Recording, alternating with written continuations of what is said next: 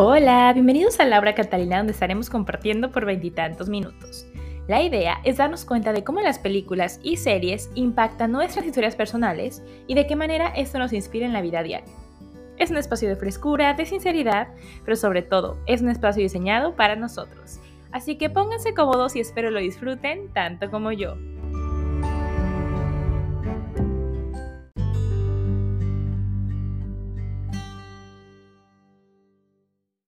Hola, hola, ¿qué tal? ¿Cómo están? Yo, fíjense que grabando en un dominguito en la mañana, después de desayunar.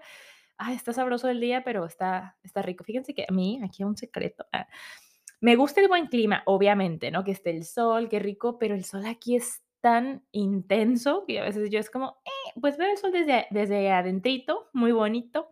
Eh, no, al rato igual, igual y salimos. Pero bueno, por ahora vamos a grabar este querido episodio que fíjense que estaba muy emocionada de grabarlo, tenía muchas, muchas ganas de hacerlo porque voy a hablar de un proceso de escritura que tuve con varios amigos, ya les contaré la historia bien todo. Y bueno, yo estaba diciendo, híjole, tengo que encontrar una movie, tengo que encontrar una serie que me ayuden a, pues a poder contar esto, ¿no? Y empecé a buscar, ya saben, de que, a ver, películas que hablen sobre escritores, películas que y encontré una muy interesante. Había varias que me interesaron, pero esta fue fácil de encontrar. La encontré en, Disney Plus y se llama Ruby Sparks. Eh, y es una película bien interesante, fíjense. Bueno, ya se la leeré en el tráiler. O sea, como que yo no daba mucho por la película y dije, eh, bueno, pues me va a servir. Muy intensa y muy bueno el mensaje. O sea, creo que el mensaje de la película no es lo, lo que les quiero contar, pero igual se los voy a platicar un poco eh, por si les interesa verla. Em, está muy cool. Eso, todo lo que les voy a contar no es como, sí, no es el gran spoiler porque se puede ver en el tráiler. Entonces, todo bien. Em, y bueno, es una película del 2012, me parece. Y, y nada, sale Antonio Banderas, así como un poquito, pero siempre que sale Antonio me gustan las películas. Entonces, nada, vamos a ir a la lectura para poderles decir cómo lo relaciono. La verdad es que lo que más quiero hacer es el texto del final pero ya, les explicaré un poquito más, como que no estoy dando detalles de nada, ¿no? Así que vamos con la lectura y volvemos con la historia. Calvin es un joven novelista que consiguió un extraordinario éxito al iniciar su carrera, pero al que ahora se le resiste la escritura, así como su vida romántica. Por fin, Calvin logra superar su bloqueo y crea un personaje llamado Ruby, que le sirve de inspiración. Aproximadamente una semana más tarde, encuentra sentada en su sofá a Ruby, en carne y hueso. Calvin se queda absolutamente alucinado al ver que sus palabras se han convertido en una persona que vive y respira.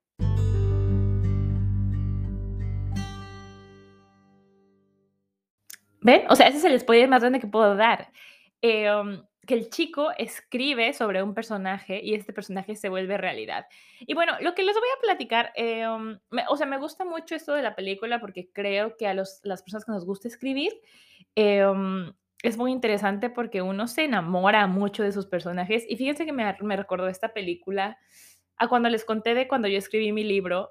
Y hay personajes que yo escribí. Antonio, el mejor amigo de mi protagonista, yo, Antonio, o sea, yo me lo imagino, no sé, o sea, a mí me gustaba escribir de él, ¿no? O sea, como que me encantaba. Y lo que es muy interesante de esta película es que el chico como que sueña con una muchacha y empieza a escribir de ella y tiene tantas ganas de ir a escribir porque está como enamorado de su personaje, ¿no? Y como que todo ese amor es lo que le atrae a la vida. Está muy interesante, la verdad, eh, la movie. Y pues bueno, les voy a contar esta historia que empieza con una querida amiga, mi querida Anne Herstenmayer, que te manda un beso muy grande. Y ella nos dice, oiga, fíjese, me, me, dijo a mí, fíjate que tengo una amiga en Argentina, que, es, que hay una cosa que se llama Mundial de Escritura, que me parece que es organizado sobre todo en Argentina, y pero lo, haces online porque es escribir. Entonces, fácil. Y me dice, te, te quiero invitar a donde la escritura, bla, bla, bla. Y yo, ay, sí, me súper interesa. Y dijimos, hagamos un grupo y si conoces a alguien que quiere escribir, pues lo invitamos. Entonces le preguntamos ahí en el grupo de teatro de, ay, ¿quién quiere escribir? Y se sumaron dos queridas personas a escribir, que son la China y el Paquito. Un besito también para ustedes dos. Y nada, nos gusta escribir. Entonces dijimos, sí, queremos. Y dijimos, bueno, si tenemos más amigos, hacemos un grupo. Y hicimos un grupo, eh, al final fuimos ocho. Yo metí otra amiga también de teatro que se llama Pau Mata, que hace tiempo que no actúa con nosotros, pero ella es tremendaza. Estuve en el podcast, eh, de hecho, divina. Un besito también, Pau. Y bueno, Pau, Gina, una amiga de México, otro besito para la Gina. Eh, la, la, amiga de, de Anne, que se llama Lu, también un besito, súper buena. Ella tiene un libro, amigos, por favor. Em, y un chico más que era amigo de la China, que está en Ciudad en México también. Entonces, éramos seis, siete, ocho más o menos. Y muy interesante lo que fue el Mundial de Escritura porque fueron, creo que fue por cinco o seis días más o menos, y cada día nos daban una consigna, consigna, consigna, nos daban la consigna de escribir sobre un tema en específico, ¿no? Entonces era muy interesante porque no era como escriban sobre mariposas, sino era como que el tema es la cama. Y era como, wow, o sea, podías escribir como muchas cosas. Y era muy bonito porque se participaba por equipos y la cosa era que todos dentro del equipo escribieran un texto y se subían. Y no tenía que ser perfecto porque tenías que escribir un texto así como de una página más o menos. O sea, no era como, ay, la cama está ahí. O sea, no, era algo medio larguito. Y fue una experiencia tan bonita porque pues cada quien escribía su texto y después nos lo compartíamos, ¿no? O era de que tenemos un grupo en WhatsApp, entonces era de que, ah, ya salió la consigna de hoy, no se me ocurre nada, ay, tengo mucho trabajo. Y muy interesante, fíjense, porque el hecho de tener que hacer algo en equipo, como que es, es algo como entre presión a hacerlo para cumplir con la consigna de equipo y también es como un soporte, ¿no? Como que a veces dices, híjole, no tengo ganas. Y es muy interesante porque creo que eso pasa cuando la gente hace, no sé, ejercicio junto, por ejemplo, como que entre los dos te animas. Si no tienes ganas, dicen, ándale, hágale, se puede. Y creo que en todo, en muchas cosas es así, ¿no? Quizás por eso el trabajo sí es en equipo, si no, no diría, ay, qué flojera trabajar. Pero bueno, a lo que voy es que era muy bonito, ¿no? Y muy bonito también como ver los diferentes estilos que cada quien tenía de escritura, las diferentes ideas que cada quien tenía. Y bueno, el punto del mundial era que después de que todos escribiéramos, creo que fueron cuatro o cinco días, creo que, híjole, no me acuerdo bien, acaba de pasar esto hace como seis meses más o menos. Eh, y el punto era que al final, que se terminaran estas, creo que fueron cinco textos, a ver, ahorita a ver si me acuerdo, pero después de esta semana que se estuvo más o menos escribiendo, cada quien eh, iba a votar por un texto propio para proponer como, este es mi mejor texto, ¿qué onda? Y cada quien votaba por su mejor texto de las diferentes categorías que había y después entre el mismo grupo se elegía un texto que iba a participar en el concurso, porque entonces de cada eh, um, equipo salía un texto y esos textos estaban en un jurado y todo este asunto. Entonces fue una experiencia súper linda. Yo creo que a mí lo que me gustaba personalmente hacer era no espiar los, los textos hasta no terminar el mío, porque si no yo dije, ay, como que me voy a influenciar por las cosas. Entonces, el texto, de hecho, que fue el que votamos todos, es el de mi querida Anne Herstenmayer. Ella escribió un texto precioso sobre la cama, como que cada quien escribió cosas diferentes. Entonces, Anne lo que escribió, en, me, me, gustó mucho ese de muchas personas, de hecho, pero les voy a decir los que me acuerdo, así como más cool. Eh, Anne escribió, ese que fue el ganador, describió la cama de su papá. Y eh, fue un texto tan bonito donde describía como, ¿sabes? Como toda, o, o, sea, en general describía como la cama, pero era en sí la cama de su papá y de que cosas muy chidas como de, ay, aquí después de que tenían un asado, ¿sabes? Te ibas y a veces se caía un poquito de vino, por o sea, era, no sé, no sé cómo explicárselo, se los debería de leer. Si luego me da chance, ah, se los leo o que nos lo lea ella, sería muy lindo. Eh, pero bueno, el texto ese fue tan bonito, o sea, yo cuando lo leí fue como, wow, o sea, definía unas cositas tan lindas, ¿sabes? Como el cubre colchón que tenía bolitas, o sea, era un deleite así leer ese texto y muy personal, muy personal porque lo llevó como desde que era, o sea, desde que su papá era joven hasta que lastimosamente fallece. Y entonces estaba cargado de mucho amor, pero también de mucha nostalgia, de dolor, no sé, muy interesante, muy bonito. Y bueno, ese fue el texto que ganó, como de nuestro equipo, que nos llamábamos Amarillo Mostaza. y, y nada, muy lindo. Luego, les quiero contar otro de ese texto que fue muy interesante. Era mi querida Gina y ella escribió de que ella nunca había tenido su propia cama, que siempre era como que una cama que le habían comprado, con flatmates una cama que estaba ahí y que se le hace interesante eso. Y decía, ¿cómo puede ser que la gente gaste tanto en una cama, no? Que ahí pues pueden haber diferentes opiniones. Hay gente que dice, claro, la cama es súper importante, ¿no? Depende mucho de cada quien. Yo el texto que escribí de la cama, no me acuerdo bien, fíjense, pero escribí algo de... Um, creo que dije eso, que nunca había, o sea, como que yo, yo pensé en mi propia cama y entonces pensé en cómo era mi, mi cama cuando era niña y compartí el cuarto con mi hermana y luego que yo después de eso tuve otra cama que fue cuando estuve casada y nunca había tenido mi propia, bueno, no, sí, mi propia cama, sí, cuando estuve con mi hermana, pues cada quien dormía en su cama, ¿no? Pero como que me metí a la cosa del propio cuarto, estuvo interesante y llegar hasta el punto de ahora de que cada quien, de que yo tengo mi cuarto y Julio tiene su cuarto.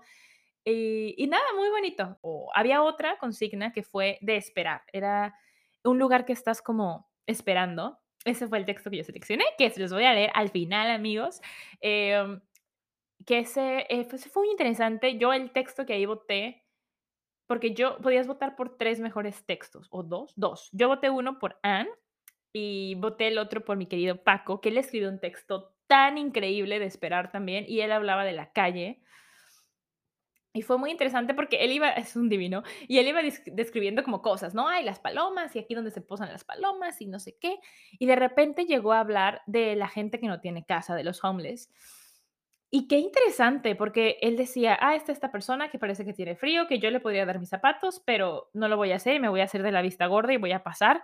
Y era tan fuerte, porque creo que es algo que todos nos pasa por la cabeza, ¿no? O sea, no sé si les pasa que vas caminando y de repente ves a una persona y te haces güey, o sea, como que, ay, no, no lo voy a ver, pero claro que lo viste y te genera una incomodidad. Pero no hacemos nada con la incomodidad, ¿sabes? Es como, híjole, qué mala onda, no sé qué. Pero cinco segundos después ya estás en otro lado. Y era lo que decía él. Es muy fuerte, o sea, porque decía como, esta es una, estaba hablando en, en su texto y decía, teníamos que escribir esta consigna sobre un no lugar. Y entonces cuando llega con esta persona dice, y tenía que escribir esto sobre una no persona. Súper fuerte el concepto, me encantó, me encantó, se me hizo como tan crudo, pero tan real y tan sincero. Muy tremendo, muy, muy, muy tremendo. Eh, y también muy bueno, yo estuve a punto de votar por ese, de mi querida China González. Ella escribió un texto que también me parece que era de ese, del, de Esperando en algo, y ella describe cómo fue el velorio de su suegra. También fue muy fuerte ese texto, muy bueno. O sea, yo me quedé así a una nada de hacerlo, pero como que conecté más, un poquito más con el de Paco, por eso le di mi voto al de Paco. Y luego había otro del futuro. Ese del futuro fue un alucine. Yo siento que soy muy mala como para describir mundos futuros. Y me, me fui, o sea, me fui escribiendo algo así de... Ese texto también me gustó mucho. Eh, en ese escribía sobre sobre un futuro donde, bueno, yo era muy fatalista, ¿no? O sea, muchos de mis compañeros escribieron cosas súper lindas de que hay un futuro donde ya todos somos seres evolucionados y no existe como el dinero y no hay racismo y cosas así. Y yo, ah, sí, un mundo donde está todo mal, quemado, tienen que todo el mundo vivir en una burbuja. Y me inventé un mundo ahí donde vives en una burbuja. Eh, o sea, como que tú tienes que estar siempre dentro de una burbuja y mi texto ese era que estás como conviviendo en un espacio que es como grande, pero dentro de tu burbuja tienes todo, o sea, dentro de tu burbuja tienes tu pasto y tienes tus cosas porque no se puede estar en el mundo exterior, así era mi mundo. Eh, y luego puedes, si yo ya hice todo el mundo, ¿no? Como en tu burbuja, esa, de esa burbuja tú sales como a otra individual y de ahí te transportas en una burbuja y luego podías integrarte a otras burbujas, pero necesitabas la burbuja porque ya, mucha burbuja porque si no estás en burbuja, pues no puedes respirar el aire, era una cosa así. Y al final hablaba de que, digo, pese a vivir en esas burbujas, pues estaba como la gente, porque yo era parte de la historia y, y yo era como una abuela que ya viviendo en este mundo de las burbujas y recordando, ¿no? Como con un poco de nostalgia cómo era la vida antes, ¿no? De poder ver el verde y todo eso que suena como muy loco, como cosas que no van a pasar, pero es que, híjole, amigos, para cómo van las cosas, uno no sabe, uno no sabe, o sea, capaz si la burbuja es el metaverso, ¿no? Y uno va a estar en el metaverso y dices, ay, me acuerdo cuando realmente podía tocar las cosas, pero en el metaverso quizás pensemos que estamos tocando las cosas, no sé. Pero bueno, el punto es, yo ya me fui, ¿no? El punto de esto es que, y como lo relaciono con la película, es que cuando uno se pone a escribir, te, te creas y te vas a un mundo increíble. Y esto que les digo, o sea, yo me empecé a imaginar este mundo taca, taca, taca, taca, taca, de qué pasaba, ¿no? O como yo ya les conté en algún otro podcast, que yo soy muy intensa con mis personajes y les doy mucho a mis personajes. Pues es lo mismo, escribir es crear un pequeño mundito, ¿no? El que les voy a compartir me encanta, yo, o sea, aluciné muchísimo, porque algo que estuvo muy chido que hicimos es que hicimos una tabla de Excel y ya que cada quien eligió su texto, eh, pusimos como, oye, ¿me puedes por favor, o sea, tengo estas ideas, ¿qué opina, no? Como yo decía, no sé si tenga que dar más detalles del personaje secundario o mejor eh, ¿qué más quería? No sé, cada quien ponía como cositas que querían, o revísame la ortografía, ¿no? Entonces, era muy chido porque lo que hicimos es que del texto que cada quien eligió, cada quien escribía que eh, sus comentarios. Y era muy bonito porque era todo un feedback como muy positivo, no como, oye, me choca tu texto, elige otro. No. Uno que me gustó mucho también es de mi querida Pau, que ella escribió, también era del no lugar. Es que eso del no lugar fue alucinante. De primero se me hizo tan difícil pensar, ¿cómo escribes de un no lugar? Porque esa era la consigna, el no lugar, ¿no? Es un lugar que no consideras lugar, sino que estás como intentando o es un lugar para llegar a otro o estás esperando, una cosa así. Y ella escribió de un señor que está en un avión volando y alguien que no soporta volar y como todo lo que está en su cabeza y lo que sueña. Muy bueno, muy bueno también. Es que, híjole, muy talentosos estos chicos, amigos. Em, y me acuerdo mucho, ya que estoy mencionando a todos, me acuerdo mucho de la querida Lu, ese que hizo ella del, del bosque, híjole, era tan bonito, era como leer un libro así de fantasía, Narnia, precioso, y unos conceptos súper chidos. Muy bueno ese. Em, pero bueno, esperen, que se me fue la idea.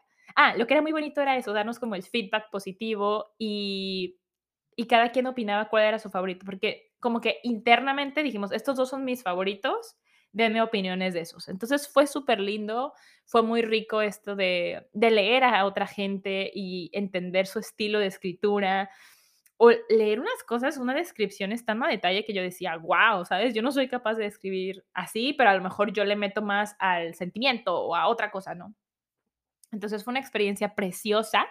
Hubo otro mundial así esta semana pasada, de hecho fue esta semana, pero o sea, era un mundial de traducción, entonces había textos y era como traducirlo, que podía ser como literal lo traduces o como que de esa idea tú haces otra parecida. Y esos ejercicios de escritura son súper lindos porque, no sé, como que es algo totalmente diferente a lo que a lo mejor estamos acostumbrados a hacer y esa creatividad es hermosa. Entonces, me gusta mucho. Me gusta mucho escribir, la verdad es que sí, es algo que me he dado cuenta y es algo que el podcast me ha facilitado hacer porque digo, híjole, tengo que escribir y aunque a veces es como, hoy no sé qué hacer, me da, me llega la inspiración de algún lado y algo escribo y eso ha sido muy precioso. Entonces, yo quiero compartirles eh, mi texto favorito, mi texto que yo misma voté, o sea, no, no, no me voté, porque ya les dije por qué voté, mi texto que yo propuse para que votaran, eh, para concursar, que me gustó mucho, me gustó mucho, fue de un lugar también, ya se los contaré.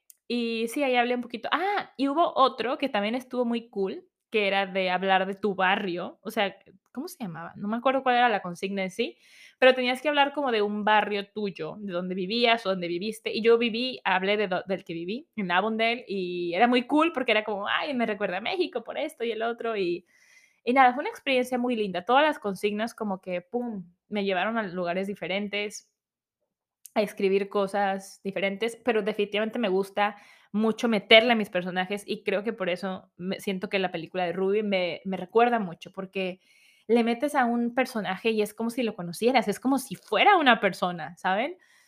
Y me encanta en la película que toda esa intensidad y amor y cosa que le pone al personaje hace que se vuelva una persona real. O sea, es como bien locuaz. Entonces, amigos, pues esto les quería contar un poquito cómo fue. Al final, Anne no ganó. Mm, yo quería que ella ganara.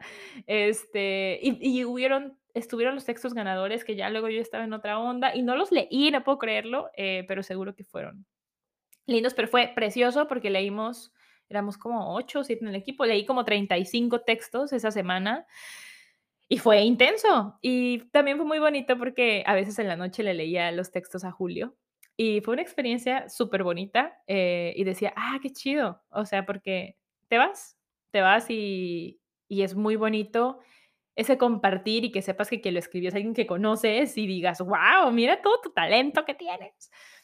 Y lo, no sé si conozcan ustedes a Diego Dreyfus, yo lo amo al Diego Dreyfus. Y bueno, él, en parte de lo que dice es, uno, o sea, ¿quién te dice que tú eres, no sé, cantante o el otro? Si te gusta hacer algo, hazlo, ¿no? Entonces, si lo que sea que les guste hacer, amigos, háganlo, porque nadie te tiene que definir que tú eres tal para ser feliz y hacerlo, ¿no? Entonces se me hizo bien chido esto del Mundial de Escritura porque nos dio la oportunidad a todos nosotros que nos gusta escribir de ser escritores. O sea, ¿sabes?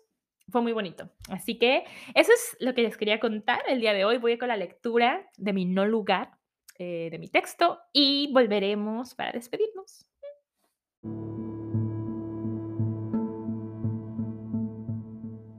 Mariana se arrepintió un poco del vestido color vino que se había puesto. No se veía muy bien sin planchar y las arrugas eran notorias. Sus medias negras no eran las más nuevas y por las prisas no se había dado cuenta que eran las que se podían romper en cualquier momento si se movía mucho. Sus botines negros estaban limpios al menos. No estaban relucientes como los hubiera llevado en su país de origen, pero estaban bien. Ya no usaba maquillaje. Pero ese día había buscado en su cajón y encontró el rímel negro y un poco de rubor para hacer su cara más atractiva. Estaba muy nerviosa. Se encontraba fuera de un edificio gigante. Eran fácilmente 30 pisos de un monstruo de cristal, y ese día, las nubes grises que flotaban en el cielo se reflejaban en las ventanas. Se preguntó si de repente el verano llegaría, como solía pasar en esa ciudad, y estaría muriéndose de calor. Estaba parada en la acera, sin saber dónde realmente ponerse.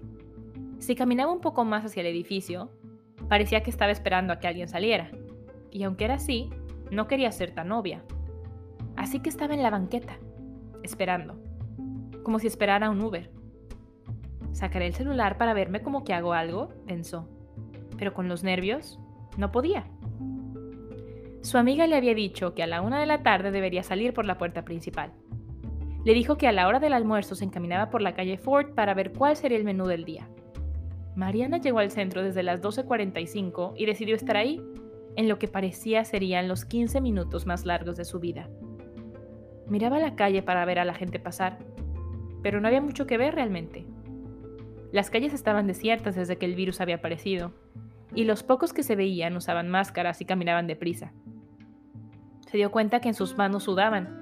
Se la secó un poco en el vestido y siguió mirando a ambos lados de la calle, sin saber qué hacer. El sol comenzaba a asomarse entre las nubes y la espera fue incluso más complicada. Se movía en la acera, como haciendo un baile de claqué, tratando de alcanzar la sombra, pero también un poco de sol, ya que el viento aún tenía roces de invierno. Miró el reloj de su muñeca. 12.53. ¿Es en serio que solo llevo 8 minutos esperando? Había decidido no llamarle y solo llegar de sorpresa. Era una idea tonta, quizás, pero las veces que se habían encontrado había sido como un cuento de hadas. Le gustaba que era orgánico, que era intenso, que era pasional, así que esperó. Estaba mirando distraídamente a una paloma que intentaba abrir una bolsa de papel con su pico cuando escuchó su risa. La hizo sonreír bajo la máscara que traía Seguía muy nerviosa. Volteó donde la risa provenía y levantó una mano tímidamente, como cuando saludas a tu tía en una reunión familiar y tienes seis años. Josh también llevaba una máscara, pero sus ojos eran transparentes. Se veía sorprendido y nervioso. Gone, I will be there in a minute, le dijo a sus compañeros de oficina, los cuales vestían ropa formal de oficina y zapatos brillantes. Mariana se incomodó un poco más. Hey, what are you doing here? Le preguntó con un tono amable, pero frío. Mariana de repente olvidó el inglés. Olvidó cómo pronunciar palabras, olvidó todo excepto lo que había ido a hacer. Metió la mano en su bolsa y temblando un poco, sacó la prueba plástica que tenía dos rayitas rosas. Oh, come on. you don't think it's mine, eh? Listen, I need to go back to the office. Mariana no se movió. Solo vio cómo Josh volvía a la oficina de manera precipitada, casi torpe. Las palabras habían vuelto a salir de su boca, pero había sido capaz de pronunciarlas. Y siguió esperando ahí parada, mirando la entrada del edificio, esperando, sin saber realmente qué. Le hubiera gustado que Josh hubiera regresado y ella hubiera podido hablar, como esa vez que se conocieron en el cumpleaños de su amiga. Mariana casi pudo sonreír al acordarse de ese momento. Pareció otra vida. Se habían estado mirando sin cruzar palabra hasta que pusieron salsa y mágicamente terminó siendo su maestra de baile. Se reían más de lo que se entendían, pero gracias a un par de aguardientes hablaron. Ella se dio cuenta que su inglés no era malo. Esa noche terminaron por primera vez enredados. Un par de veces más Josh regresó a su cama. Hablaron e hicieron el amor. O quizás solo cogieron. Le hubiera gustado que Josh hubiera sonreído detrás de la máscara. Le hubiera gustado ver al Josh que le gustaba, a ese con el que sentía que habían compartido más que la cama, que habían conectado más que los cuerpos, que habían sentido más que un orgasmo. Mariana siguió esperando. No supo cuánto tiempo fue, hasta que volvió en sí por el dolor que le causaba la fuerza con la que apretaba la prueba contra su puño, pero sintió que la espera era eterna. como cuando esperó desesperada que viniera su regla hace un par de semanas. Recordó cómo no le importó mucho que se retrasara unos días y pudo ir de viaje a la playa con sus amigos sin tener que cambiarse de tampón cada tantas horas. Recordó cómo unos días después se le ocurrió googlear las palabras retraso y síntomas y angustiada no pudo dormir toda una noche. Recordó cómo sentía que tenía dos personalidades, una imaginando ser mamá y otra pensando en abortar. La espera se sintió tan larga como cuando aguardó con las piernas abiertas a que la prueba revelara el veredicto. Recordó cómo entró con pena a varias farmacias y no se atrevía a comprarla y terminaba comprando condones que rezaba por volver a usar o cualquier producto que no revelara sus intenciones. Recordó cómo cuando por fin la compró, le temblaban las manos para abrir la caja y deseó que las instrucciones estuvieran en español, cuando sabía que era tan simple como orinar. La espera se sintió tan prolongada como cuando hizo la película en su mente de decirle a Josh, de emocionarse juntos, de avisarle a sus amigos, de enviarles camisas de ser abuelos a sus papás y darles la sorpresa en videollamada, de pensar en un hombre, de irse a vivir juntos, de hacer una fiesta de revelación de sexo, de saber que sería niño, de inscribirlo a las clases de rugby, de sentirse realizada de hacer una familia con un extranjero, de cuando se imaginó siendo feliz. María tiró la prueba en el bote de basura más cercano y caminó hacia la avenida principal. No sabía qué sentía, ni qué haría, ni siquiera qué comería ese día. Pero su cuerpo compartía la incertidumbre e iba soltando silenciosas lágrimas que se perdían en un instante en la máscara color negra que traía. Solo tenía claras un par de cosas. Que a veces la espera guarda consigo un dejo de esperanza, pero la realidad tienes que vivirla. Que la vida es una constante improvisación, donde hay que aprender a actuar con los diálogos que vamos diciendo, pero sobre todo, con los silencios. Noviembre 2021, Laura Catalina.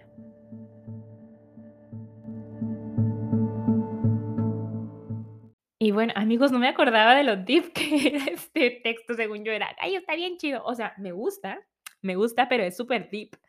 Y me gusta escribir cosas así intensas. Em, pues sí, ese fue mi texto. Em, y yo me quise como concentrar en esta cosa de esperar de la espera. Como que para mí el no lugar significa esperar algo, entonces como que me quise ir por esa onda y quise crear como que lo primero fue crear esto de esta ansiedad que te da por hablar con una persona y, dije, bueno, para que tenga sentido es la espera de algo y claro, me fue algo dramático, ¿no? Como que la chica está embarazada. Em, y nada, creo que como siempre uno le pone un poco de, de sí mismo a los personajes. Yo no he estado embarazada, amigos, no va por ahí, sino el hecho de el lugar, o sea, el lugar en el que ella está es real y yo he estado ahí, que es donde yo daba clases de, de español a un, a un amigo que es de aquí. Entonces, ese edificio, o sea, yo lo veía, yo cuando lo escribía lo veía y veía todo eso. Em, y como que me lo hizo más fácil para escribir.